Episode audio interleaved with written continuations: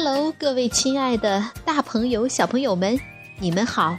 我是皮克布克绘本王国济南馆的馆主多多妈妈。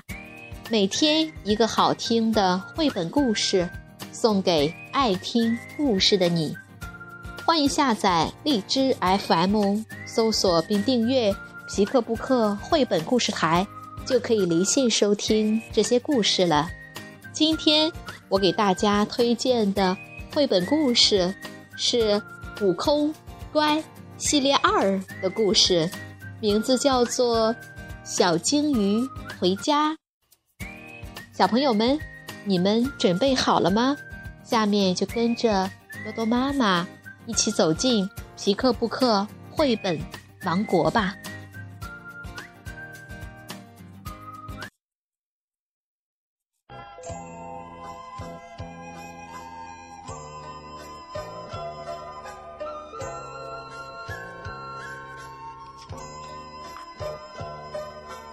悟空乖系列二，小鲸鱼回家，向华文，马玉图，连环画出版社出版。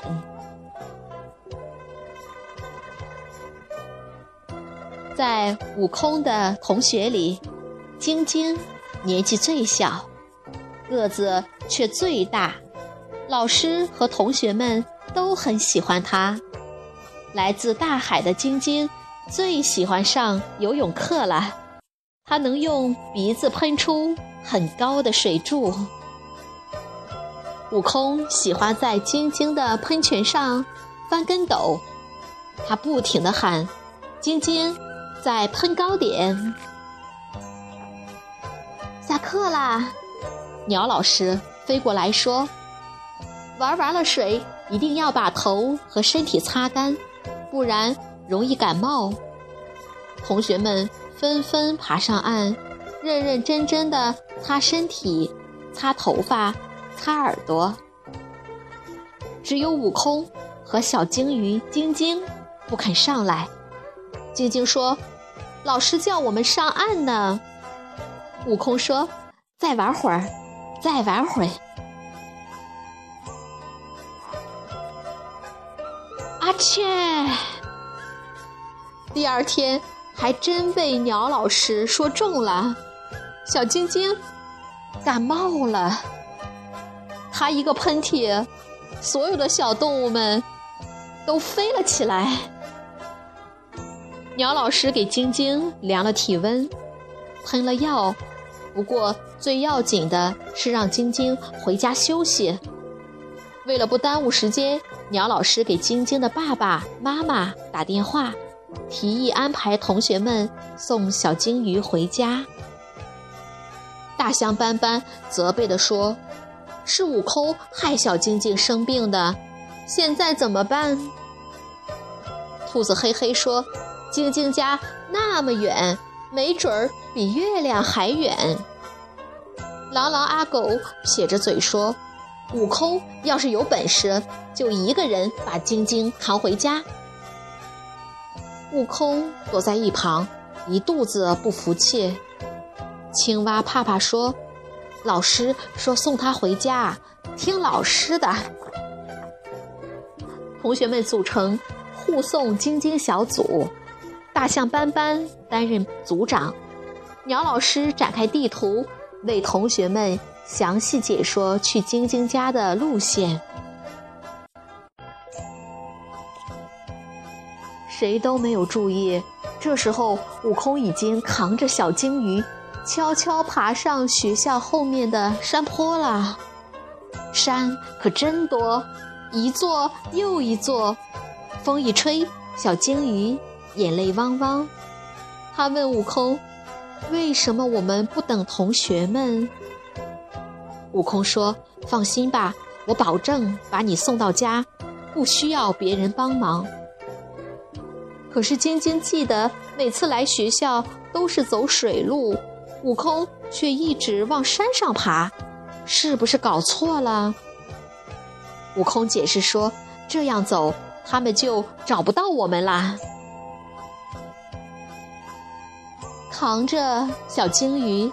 走在高山巅，绿茵茵的草垫子上，晶晶很大，悟空很小，看起来就像鲸鱼自己在草海中游泳。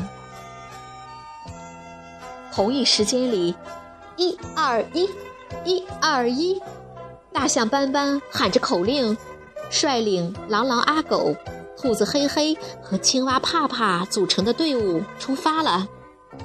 护送晶晶小组暂时变成了寻找晶晶小组，他们按照鸟老师给的地图，一路搜寻晶晶和悟空的踪迹。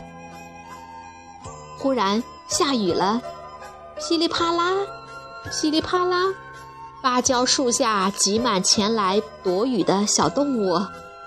大象斑斑嘟囔着说：“老师可没说过会下雨啊！”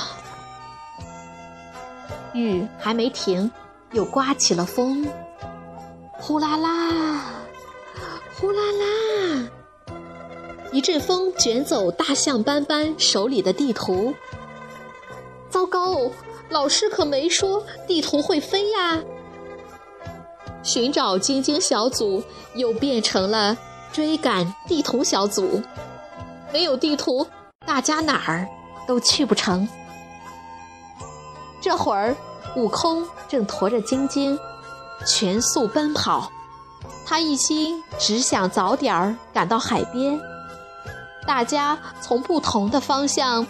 奔向同一个山顶，结果，砰！大象斑斑和晶晶在山顶上碰着了。看见小晶晶平平安安，大家都很高兴。狼狼阿狗佩服地说：“悟空的力气可真大，把晶晶扛了这么远。”大象斑斑马上严肃地说：“我们一直都在担心，非常担心。”我也是，悟空认真地说：“一路上我都在担心晶晶的身体能不能吃得消。”小晶晶说：“可是淋了雨，我觉得舒服多了。”晶晶的鼻孔这会儿真的通气了，他喊道：“我好像闻到。”家的味道了，家的味道就是大海的味道。看，就在山坡的另一边，雨过天晴，大海展现在眼前。晶晶，你家真漂亮，大家都这么说。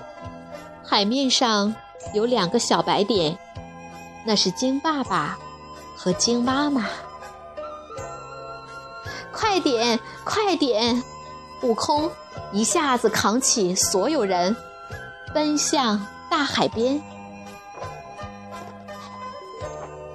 小晶晶终于见到爸爸妈妈了，你就是小悟空吧？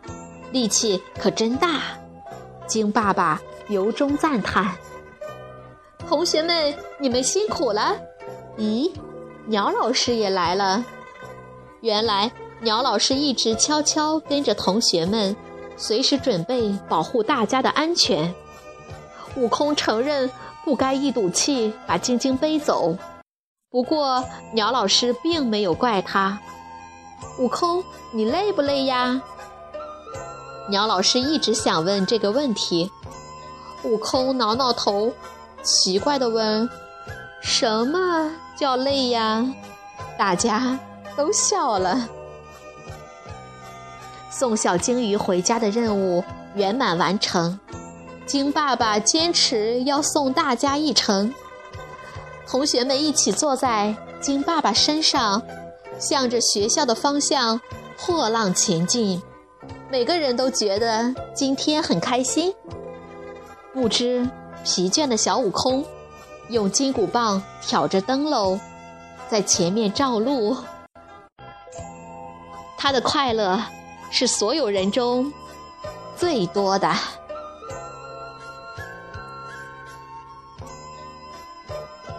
小朋友们，这个故事好听吗？如果你想看故事的图画书版，欢迎到皮克布克绘本王国济南馆来借阅，同时还有其他三千余册绘本等着小朋友。好了，今天的故事就到这儿了，我们明天再见。